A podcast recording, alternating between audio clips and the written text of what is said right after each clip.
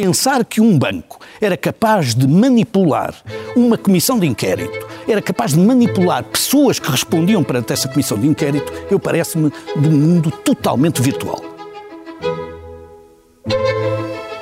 Viva! Está com o Expresso da Manhã. Eu sou o Paulo Baldaia.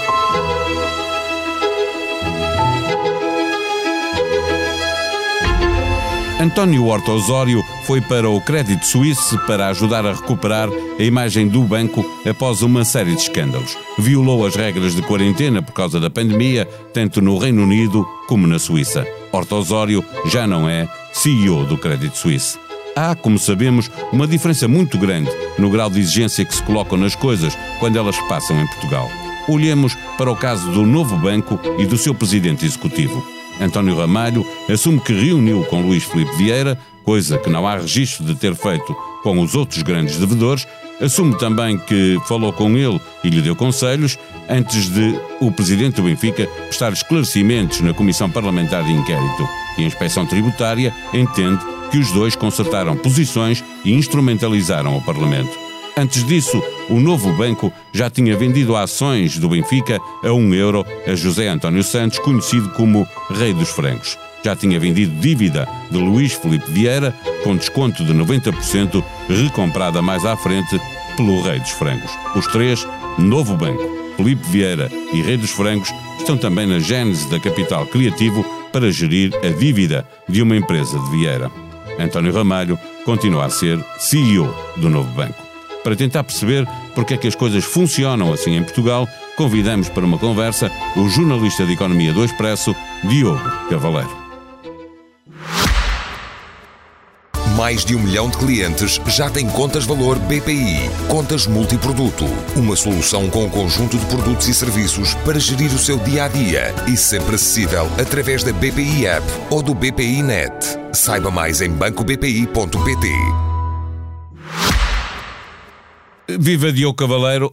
As escutas do cartão vermelho revelam uma alegada tentativa de manipulação de testemunhas que iam depor à Comissão Parlamentar de Inquérito.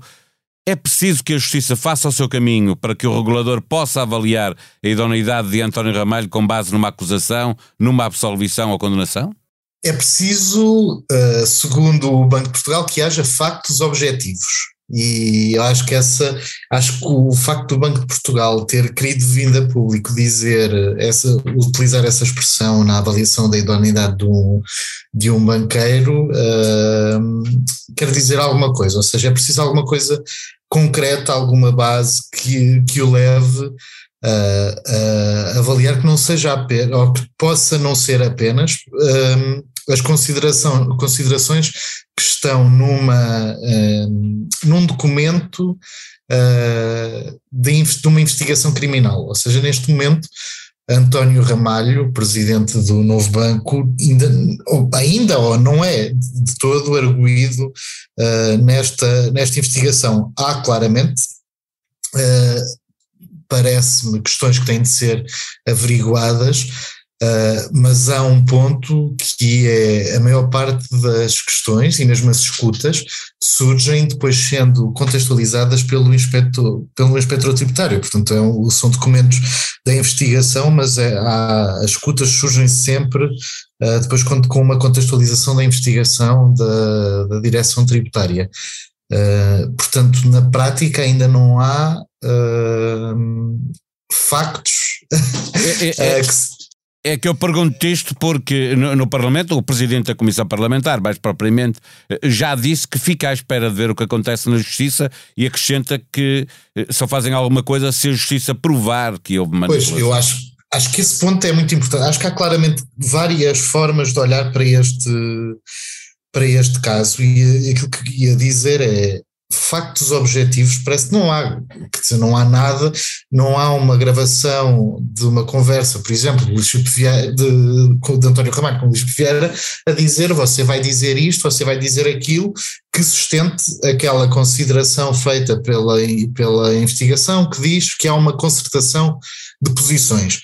Agora, há depois uma avaliação ética que tem de ser feita também, portanto, o Ministério Público faz uma investigação para apuramento de factos uh, que tenham de eventuais práticas criminais.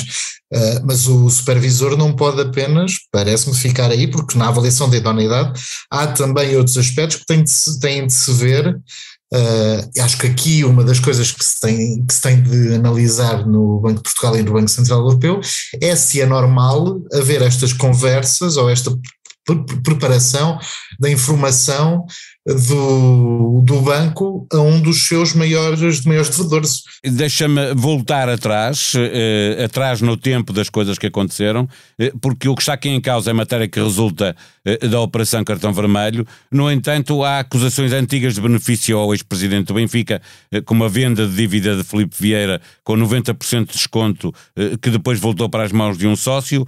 Eh, que já tinha comprado o novo banco e a Salmag ações do Benfica por um euro e, e também a criação da capital uh, criativo. Nada disto foi suficiente para pôr em causa a liderança de António Ramalho.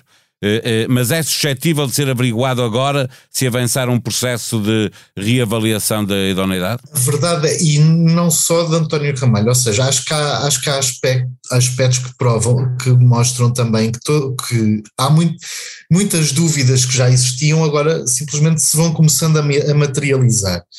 Uma delas, por exemplo, era relativamente aos negócios que uniam José António dos Santos e Luís Vieira.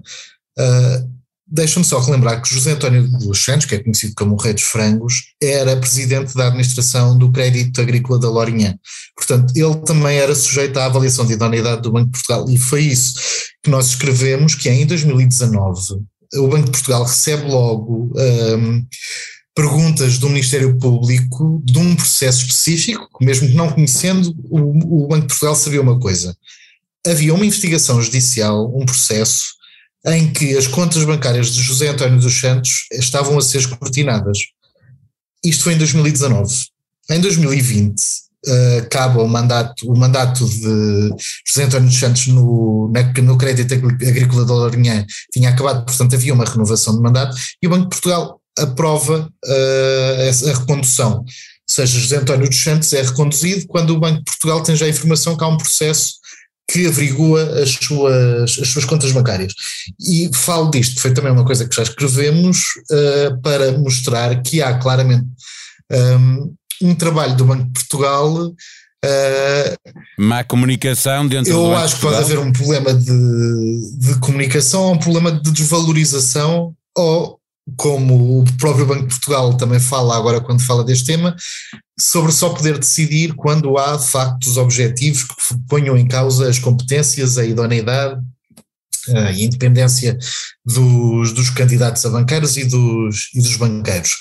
Relativamente a António Ramalho, tem também havido dúvidas, têm sido levantadas dúvidas, acho que a grande dúvida acaba por ser muitas vezes um aspecto um, que pode ser, uh, não, eu não quero dizer ideológico, mas que pode levantar dúvidas sobre uh, se efetivamente é uma coisa irregular ou não, que é a utilização do mecanismo de capital, capital contingente, que é a tal a garantia que foi negociada há quando da venda à Lone Star e que cria aquele escudo protetor sobre o novo banco, que é o Fundo de Resolução. Não há dúvidas que o Ministério Público, nesta investigação, o que diz é o novo banco aproveitou-se do Fundo de Resolução uh, e, as, e uma das provas, e as provas são os créditos a Luís Vieira, Portanto, houve claramente, o novo banco tomava decisões porque sabia que havia aquela cobertura do fundo de resolução e depois por cima até conseguia ganhar algum dinheiro, porque foi isso que aconteceu, porque foi eh, que aconteceu, é a conclusão do Ministério do, do, do, da, do documento da, da Inspeção Tributária da Divisão de Braga, acho que é de Braga, que diz que Uh, o novo banco consegue, uh, portanto, limpar as perdas que tinha com o fundo de resolução, uh, limpar as perdas que tinha com a dívida do Luís Vieira, através do dinheiro do fundo de resolução, e, e, por cima ainda conseguiu vender a dívida a um a dívida de, de Vieira a um fundo a um fundo americano. A um fundo que depois, que depois foi recuperado uh, pelo sócio de, de Felipe Vieira. Deixa-me perguntar Deixa-me perguntar a esse propósito, eh, porque temos que avançar, que o tempo corre. Eh, eh, não deixa de ser curioso que Vítor Fernandes, que falhou a liderança do Banco de Fomento por causa de alegadamente ter beneficiado Felipe Vieira, seja o mesmo que aparece agora também nas escutas, a considerar que é pouco ético pedir 147 milhões ao Fundo de Resolução para cobrir efeitos da venda da sucursal em Espanha. Se não me engano, isto é parte de uma verba que está para ser decidida no Tribunal Arbitral. Exatamente, essa é uma das verbas que, que estão no, no diferendo eh, arbitral entre o novo banco e o, e o, fundo de, e o fundo de resolução. Portanto, lá está, mais uma vez, há aqui uma parte também que vinha na sequência daquilo que eu estava a dizer, que é, há partes que são muito difíceis de avaliar sobre se há um aproveitamento a sério, o que é, o que, é que quer dizer aproveitamento? Ou seja, há uma parte que cria logo, criou logo um problema em 2017, isto também por decisão do governo e do Banco de Portugal da altura, portanto Mário Centeno enquanto Ministro das Finanças e Carlos Costa enquanto Governador, que tem que ver com a aceitação de uma garantia que vai sendo utilizada. A notícia diz que Vítor Fernandes uh, considera que o novo banco podia, estava, a fazer, estava a fazer um saco ao Fundo de Resolução, mas o Vítor Fernandes é o mesmo que está a ser investigado nesta... Uh, nesta investigação no cartão vermelho por uh, dúvidas sobre o tratamento ao devedor Luís Filipe Vieira. E acho que uma coisa não vai apagar a outra, e as dúvidas a, a Vitor Fernandes são muito fortes. Uh, obviamente que descontando toda aquela questão da descontextualização e da, de, disto tudo ser uh, serem escutas que são tratadas por cima pela investigação, mas há aqui dúvidas que claramente colocam um grande peso sobre Vítor Fernandes. E isso tem, como dizias há pouco, um grande peso também no seu futuro no, no setor. Ele era candidato ao, ao Banco de Fomento, o governo nunca disse que o tinha desconvidado, que foi apenas suspenso. A dívida de Luís Vieira não foi vendida diretamente a este fundo onde estava o Rei dos Frangos, porque o Fundo de Resolução considerou que havia uma proximidade uh, entre o Rei dos Frangos e o Luís Vieira, que era o dono dessa, o detentor, o titular dessa dívida. Uh, a dívida é, entretanto, vendida a um fundo americano e depois recomprada por esse, por esse fundo ligado a redes frangos. E eu tenho uma grande dúvida que é, quando o novo banco vende aquela dúvida, não podia ter imposto uma cláusula em que impedia uh, que, que, o devedor ou alguém ligado ao devedor fosse ao fundo adquirir aquela, aquela dívida, porque deixa-me perplexo que não tenha havido esse, esse impedimento, não é? Portanto, o banco não vende diretamente, mas vende indiretamente, e não houve nada no banco que pusesse um travão ou que se precavesse quando com, faça essa, essa eventualidade. Eu acho que isso é. Uh, levanta dúvidas sobre estes negócios que já são opacos de si, né? estes negócios de vendas de, de crédito é, só, é já um mercado muito difícil de entrar e de compreender e de escrutinar, sobretudo porque também não é supervisionado, não é? é só um lado é que é supervisionado, que é o lado do, do vendedor, que normalmente são os bancos, um, mas levanta muitas dúvidas sobre que negócios é que depois podem ser vistos no limite. O que pode estar a, pode estar a acontecer é todos os devedores, todos os grandes devedores que o novo banco vendeu estão a comprar essa dívida a preços muito mais baixos ao fundo, ao fundo que comprou dívida, as dívidas ao novo banco. Não se sabe se isso está a acontecer ou não. Eu acho que essa questão deixa-me bastante perplexo porque o que se percebe é que não há nenhum impedimento para isso, para isso acontecer.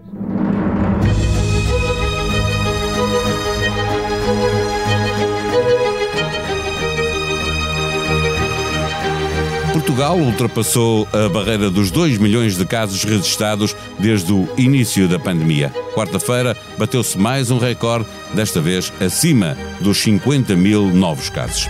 O governo vai alterar as normas para permitir que os eleitores em confinamento obrigatório tenham testado positivo ou não, possam votar no dia 30 de janeiro. A administração eleitoral pode vir a recomendar horário de votação, mas não pode obrigar que os eleitores confinados votem numa determinada hora. As redes 5G nas proximidades de aeroportos podem colocar em risco a segurança de voos e passageiros? Saiba o que está em causa. A pergunta tem resposta possível num trabalho de Hugo Seneca em expresso.pt.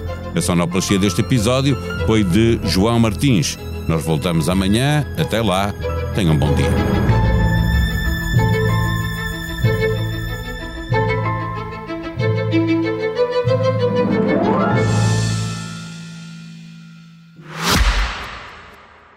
Mais de um milhão de clientes já têm contas valor BPI. Contas multiproduto. Uma solução com um conjunto de produtos e serviços para gerir o seu dia a dia e sempre acessível através da BPI App ou do BPI Net. Saiba mais em bancobpi.pt.